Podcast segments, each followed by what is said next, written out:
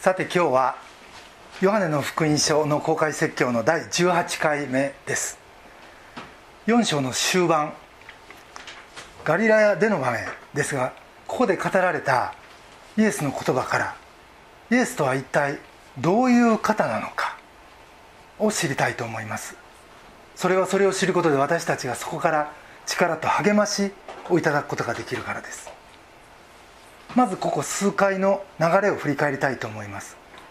2章でイエスはエルサレムの宮清めをしその後2章の23節で多くの人々がイエスの行われた印を見てその名を信じたとありますがそれでも24節イエスはイエスご自身は彼らにご自分をお任せにならなかった。それは25節。イエスは人のうちに何があるかを知っておられたから。と続きます。これはエルサレムの人たちが信じたと言ってもそれは上辺の信じ方だった。ということ。そしてイエスもそれが分かっていたので彼らにご自身をお任せにするななさることはなかった。というんです。3章に入るとニコデモという人との会話があります。彼はこのエルサレムを代表するパリサイ人でもありました。けれどもその彼でさえイエスの語ることを理解することはできませんでした。そんなふうにエルサレムでの滞在というのは全体的に中途半端でかつ表面的なものでした。そして実はこれと同じことが今回ガリラでも起こったんですね。それでは先ほど言いましたイエスはどういう方かというのを今日の箇所から3つのポイントで皆さんと共に見てみたいと思います。1つ目のポイントは歓迎されないお方だったということです。ガリラヤに向かうのにわざわざサマリアというところを通ったイエスでした。その後ガリラヤに到着されたそのイエスの言われた言葉が44節にあります。預言者は自分の教理では尊ばれない。これは一体何を言おうとしてんのか。というのはガリラヤイエスの教理です。がその後45節はそれでガリラヤに入られた時ガリラヤの人たちはイエスを歓迎した。と続くからです。尊ばれないはずなのに歓迎した。それも「しかし」と来るならまだしも「それで」この接続詞も変やけどこの故郷はひょっとしてガリラ以外のことを言ってんのかな？いろんな議論がこれまでされてきたみたいです。が最終的な私の結論としてはやっぱり故郷はガリラヤしかし45節の歓迎というのが実は本物の歓迎ではなく表面的な歓迎やった。ということです。イエスはこれを見てがっかりされた。に違いない。そしてその背景を45節ではそれはイエスが祭りの間にエルサレムで行ったことを全て見ていたからであった。彼らもその祭りに行っていたのである。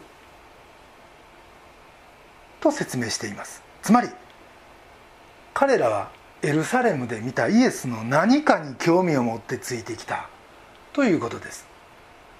ここで考えられるその何かというのはおそらく2章の宮清めでしょう。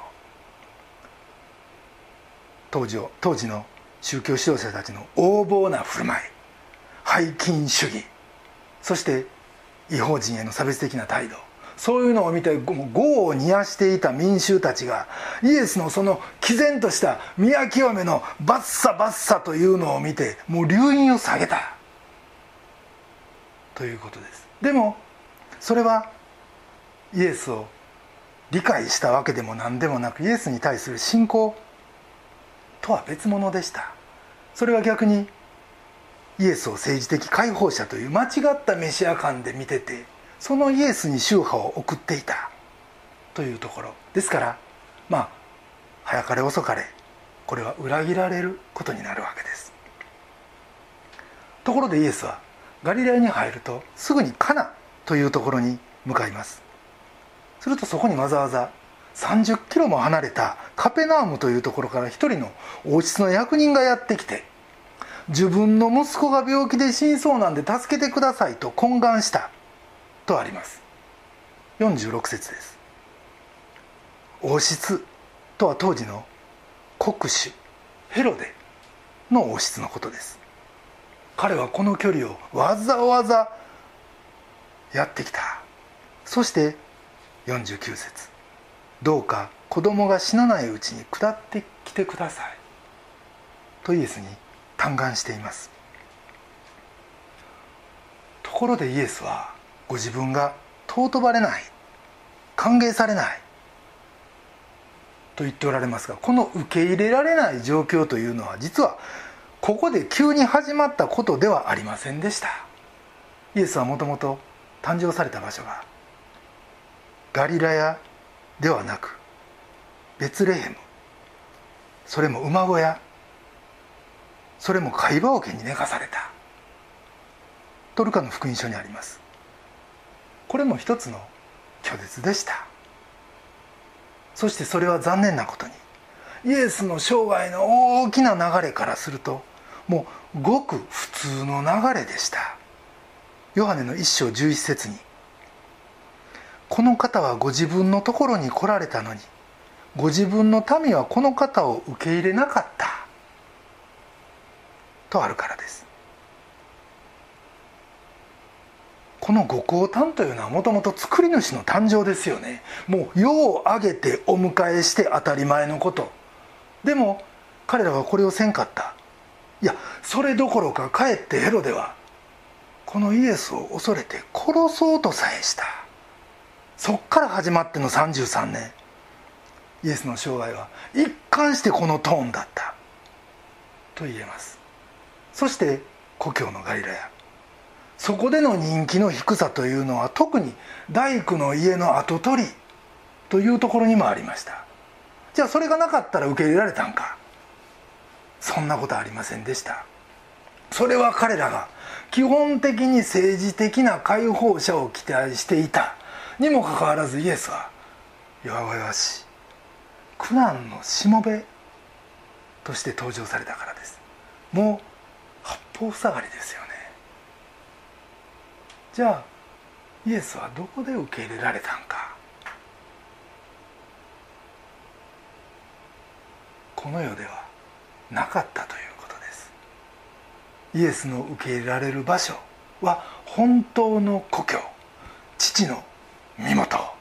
もうそこしかなかったということです。つまり地上にはイエスのおられる場所はなかった。それはイエスご自身がルカの9章58節。狐には穴があり空の鳥には巣があるが人の子には枕するところもありません。と言ってる通りです。僕ら人間からするとイエスは完全異質な神ですよ。そしてその神が全く異質なこの世界に飛び込んできてくださった。全能の神がそこまでしてくださったということです。神がこの地上を33年完全な旅人として歩んでくださった。その間どれほど寂しく辛い思いをされたか。でも実はそれが僕らの慰めでもあるんですよね。それは僕らがこのイエスと同じ国籍を持った旅人やということ。そして世の旅路で僕らは実際受け入れられていないということを何度も経験するからです。そしてそんな僕らの慰めと救いのためにこのイエスが来てくださったということ。それを知る時僕らには一つのクエスチョンが与えられるんじゃないでしょうか。それはじゃあこの状況の中で今からあなたはどっち向いて生きていくんか？いう質問です。そしてそこに導き出されるのが世間の顔も気になるけどでもそればっかり目向けて必死にそれに合わせるんじゃなくてこの限られた環境ながらイエスに喜ばれる働きしたいイエスとコラボしたい。いう自然な思いなんじゃないでしょうか。これは現在進行形のすぐに楽しめる楽しみでもあると同時に旅が全部終わった。その後の楽しみでもあるんですよね。マタイの19章21節には「天に宝を持つ」という言葉があります。イエスは言いました。完全になりたいのならあなたの財産を売り払って貧しい人たちに与えなさい。そうすればあなたは天に宝を持つことになります。あるいは第一コリント15章58節にはこういう言葉があります。いつも主の技に励みなさいあなたたちは自分たちの労苦は主にあって無駄にならないんです。逆に一時的に誰かに歓迎されずとも逆風味わうことがあってもさほど悲しむ必要もないのかなということが分かります。なぜなら全能の神が歓迎されんかったからですよ。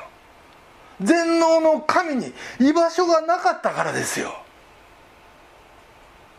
要は世が求めるものと僕たち天国人の持ってるものにはもともとズレがあるということ。これはでも一つの慰めでありまた励ましなんじゃないでしょうか。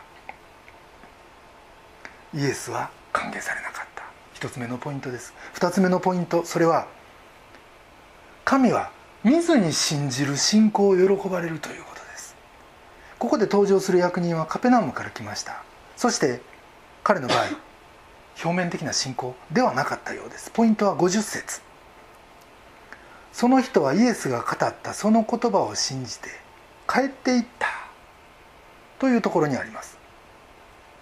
この役人の息子は役人がイエスの言葉を聞いて家路に着くとその途中で癒されるんですよね。そしてその後52から53節。子供が良くなった時間を時刻を尋ねると彼らは昨日の第7の時に熱が引きましたと言った。父親はその時刻があなたの息子は治るとイエスが言われた時刻だと知り彼自身も家の者たちを皆信じた。とあります。印を通してこの役人の家族全員が信仰を持ったというんです。でもこれだけ聞くとですねこれもなんか印通して信じたの？じゃあさっきのエルサレムやガリラヤみたいに大したことないんちゃうの？表面的な信仰じゃないの？と思うかもしれません。でもこれ違うんですよね。マルトペケの図をちょっと出してもらえますか。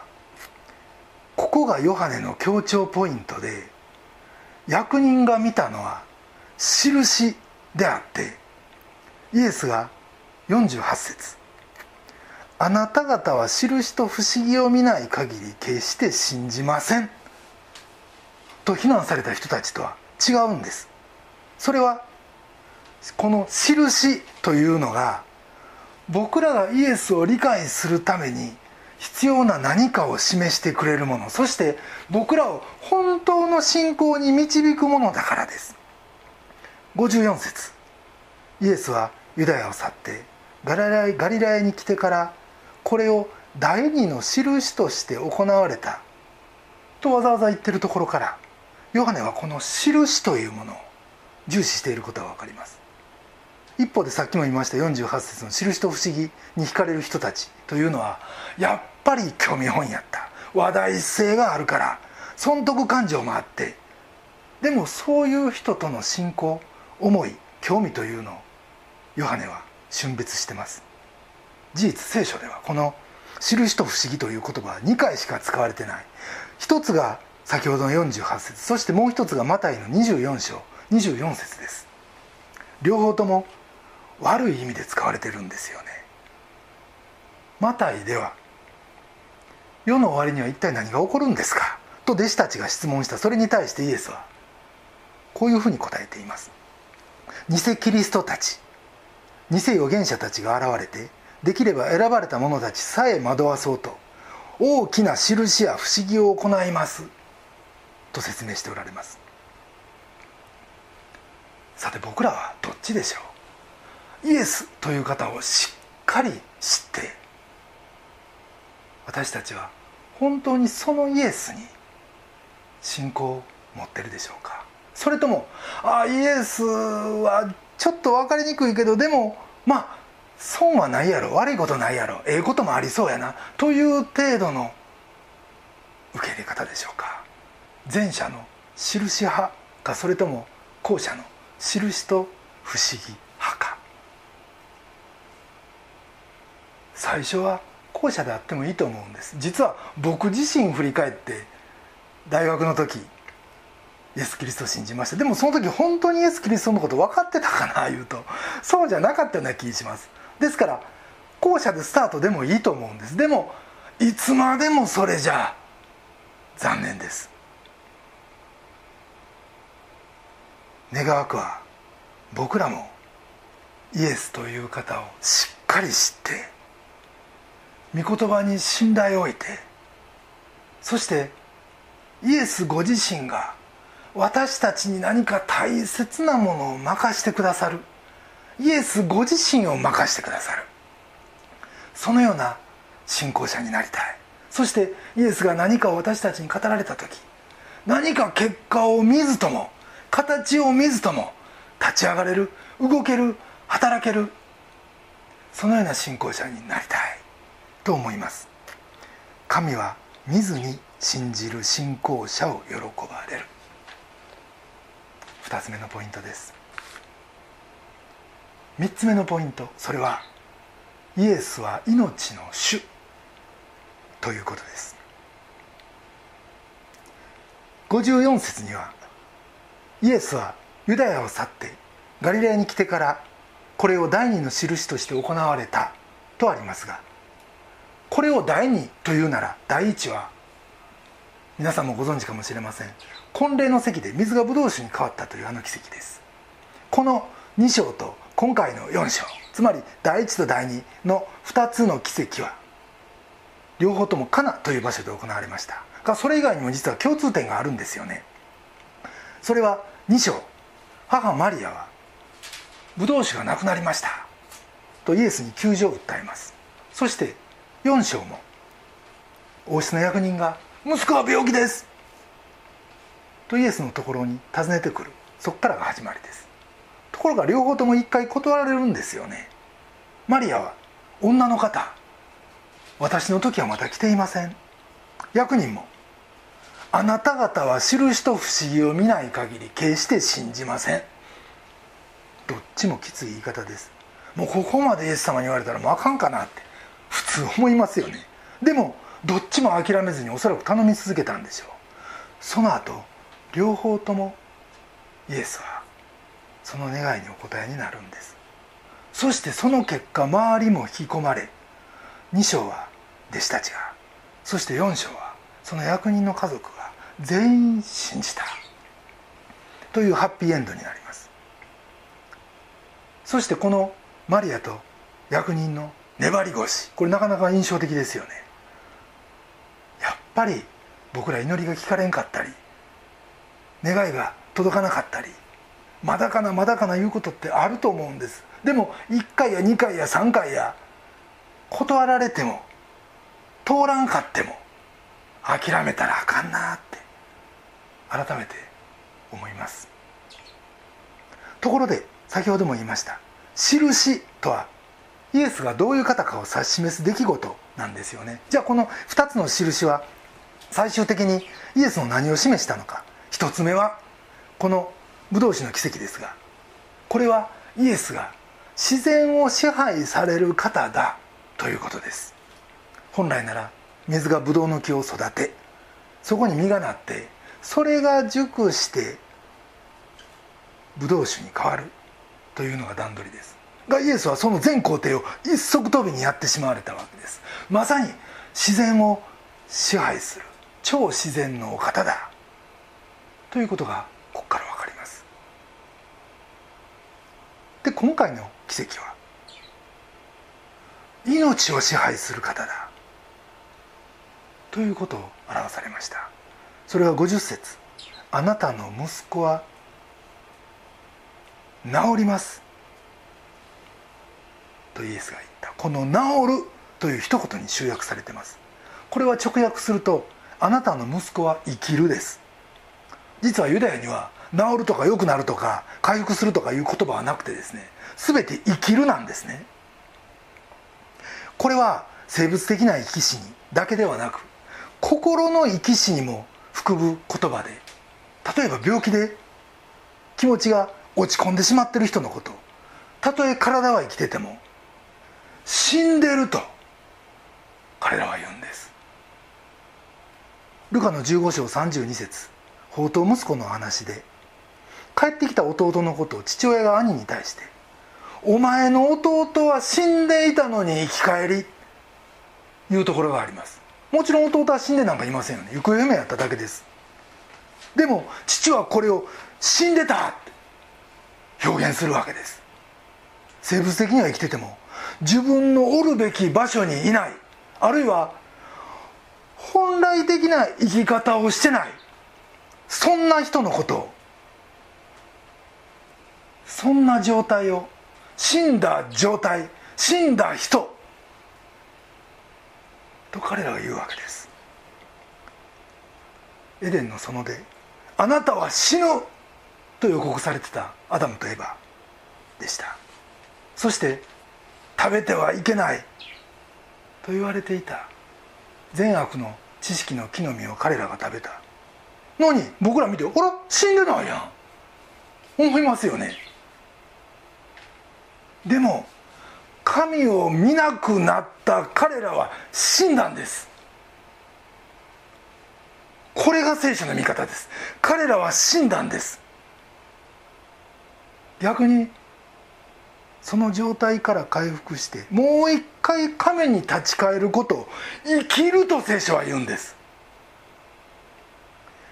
旧約聖書の預言者エゼキエルはバビロン保守のイスラエルの民に対して悔い改めを迫ってこう言いました。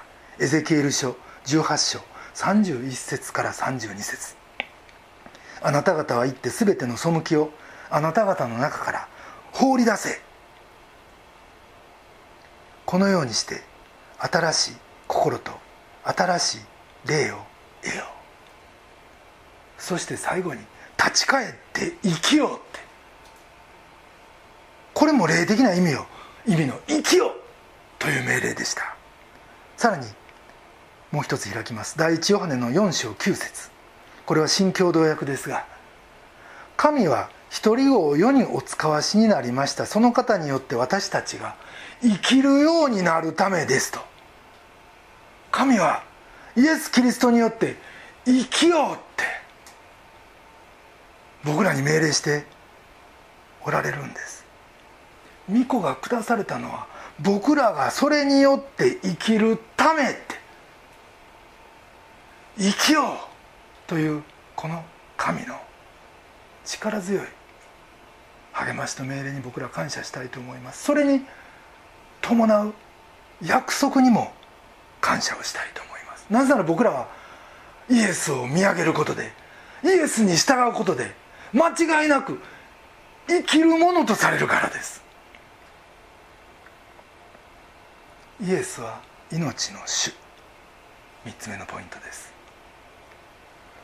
先日拉致被害者の横田めぐみさんのお父さん茂さんが亡くなられました。思えば事件発生から43年。聞くとその後の20年は拉致なんて言葉も存在しない。失踪やろ家出やろ軽く片付けられてきたらしいです。でもある時から拉致かもしらん。北朝鮮にいるかもしらん。いう情報が入ってから横田さん夫妻の生活は一変しました。茂さんが先日お亡くなりになるまで一日も休まず全国を飛び回り拉致被害者の家族会を結成し最初の会長となり政府に直談判を繰り返し1400回の講演会を行い1300万人の署名を取った。って北朝鮮は彼ら黙らせたかったんでしょう。偽の死亡報告者は骨壺を出してくるんですよね。絶対こんなもん信じない。絶対生きてる。断固拒否しその後曽我さんや蓮池さんや帰ってきます。計5名です。めぐみさんはその中にいませんでした。でも茂さんは家族の涙の再会を我がことのように喜んで空港でシャッターを切りまくってました。まさに救出活動の象徴みたいな方でした。早紀江さんは茂さんの葬儀の後思い残すことがないほど全身全霊で戦ってました。強い意志の人でした。これからは子供たちの力を借りて頑張ります。と言っておられます。子供たち。というのはめぐみさんの弟拓也さんと哲也さんです。でもなんで茂さんはここまで頑張れたんやろうって。僕が思うにそれはまず同じく人に排斥されそれでも囚われ人を解放するために孤軍奮闘されてきた神の子イエスが直接茂さんを励ましておられたんちゃうかなって。そして2つ目には「生きよう」という神の命令に立って微動だにせんこの巨約を相手に最後まで茂さんは生き切られた。ということなんやと思います。茂さんの後を継いで息子の拓也さんは今も人権侵害を繰り返す北朝鮮と戦い抜くと言うてます。哲也さんも被害者全員の救出に携わっていくって。僕はこの茂さんにあの王室の役人を見ます。あなたの子供は生きる。イエスに言われそれを信頼し結果も見ずに家路についたあの役人の信仰です。そして癒された息子を見父が信じその父を見て家族が信じ最後は息子たちが。これは聖書ではなく横田さんですけれども。神の使者として今度彼らが送り出されていく。そんな主にある家族の不思議な一致を。そしてそこに他の人が経験することのできない味わうことのできない神の祝福を僕は見るんですよね。ここで思い出されるのがトールキンの「ニグルの木の葉」というお話です。ご存知の方もおられるかもしれませんがこういう内容です。ニグルという名前はグズという意味で彼は画家でした。が自分のこだわりと筆の遅さそれと近所に住む足の悪いおじさんのお世話をするということで時間が取られ結局描きたかった木の絵は葉っぱ1枚描いただけで彼の命は終わってしまいます。そしてそのまま彼は天国に行くんですよね。でも天国について驚いたんが彼が描こうとしていたその木が実際の大木としてそして背景に描きたかった。連山も白い雲もイメージそのままで目の前にそそり立ってるんです。それ見て大喜びするニグルにイエスはこう言うんです。これはあなたが限られた条件の中で神の方を向いて頑張ってきたそのご褒美だよって。僕らは夢描きます。が自分でやり遂げれるなんて全然無理な夢かもしらん。限界ありありもうキャパ不足です。でもじゃあそんな人生において僕ら一体どっち向いて働けばええのって。それはやっぱり神だっていうことです。神に委ね神と同じベクトル向いて働く時。たとえそれが全然時間切れであったとしても能力なんか全然足りんかったとしても天国にはその完成品が常にすでに存在しててあなたの到着を待ってるということですよ。そしてそれを保証する天国の前味が横田家については今あるあの家族の一致なん違うかなって。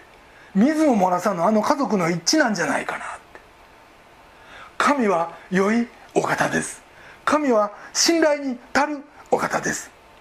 神は生きようと言われてそれに従う人たちの全責任を持ってくださるということです。先日妻がこういうことを言うんですね横田家はクリスチャンファミリーでしょ？ってならいつかめぐみさんが救出されて同じ信仰を持つなら茂さんは天国でめぐみさんと会えるということねって。そう言われてハッとしました茂さんは「めぐみに会えないのが無念だ」って無念で仕方がないって何度も言ってたそうです。が天国での再会の希望があるって。なんて素晴らしいことか残された家族が。この希望ゆえにまたお父さんに合わせてあげれるという希望ゆえに一つになって戦えるというのはなんという神の不思議か。と思います。それ考えた時僕らにじゃあ今求められてんのは葉っぱ1枚でええって。葉脈1本でええって。神の向くベクトルに向かって一筆動かすことですよ。神の喜ばれる仕事を粛々とこなしていくことですよ。それさえできたらその完成形を僕らは次の世で神殿神事で必ず見ることができるって。この約束に向かってブレずに歩いていくこと。これが神の生きよという命令に従って生きていくことなんですよね。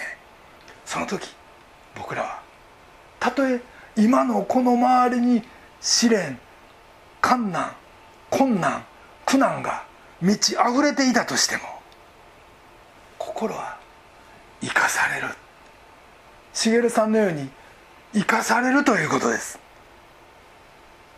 ぜひ僕たちも一人一人が神の奇跡の代行者として平和の使者としてイエスにある奇跡をしっかり信じ希望を持ち続けて与えられた持ち場へと使わされていきたいと心から願います。それでは一言お祈りいたします。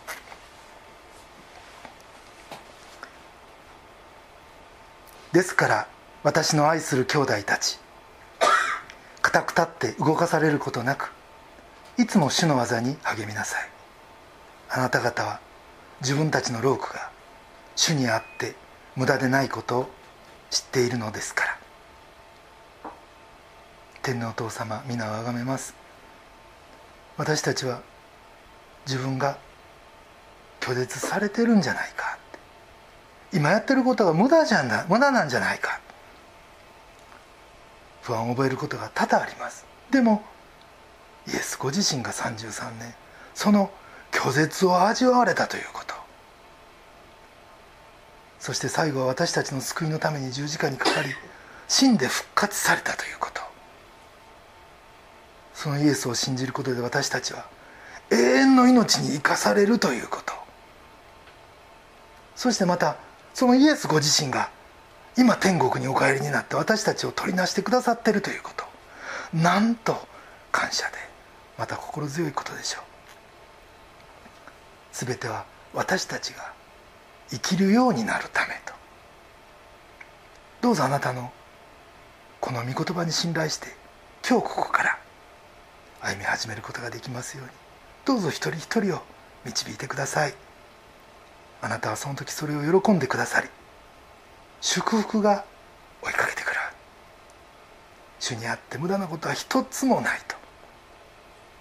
今日もその約束をいただけて感謝します。神様コロナの激震が私たちに不安と不安定とまた五里夢中の状況をもたらしています。でもその中にあってこそあなたに信頼しどうぞ私たちが平和を作り出すものとして歩んでいくことができますようにお導きください。私たちの愛する主イエス・キリストのお名前によってお祈りします。アメン。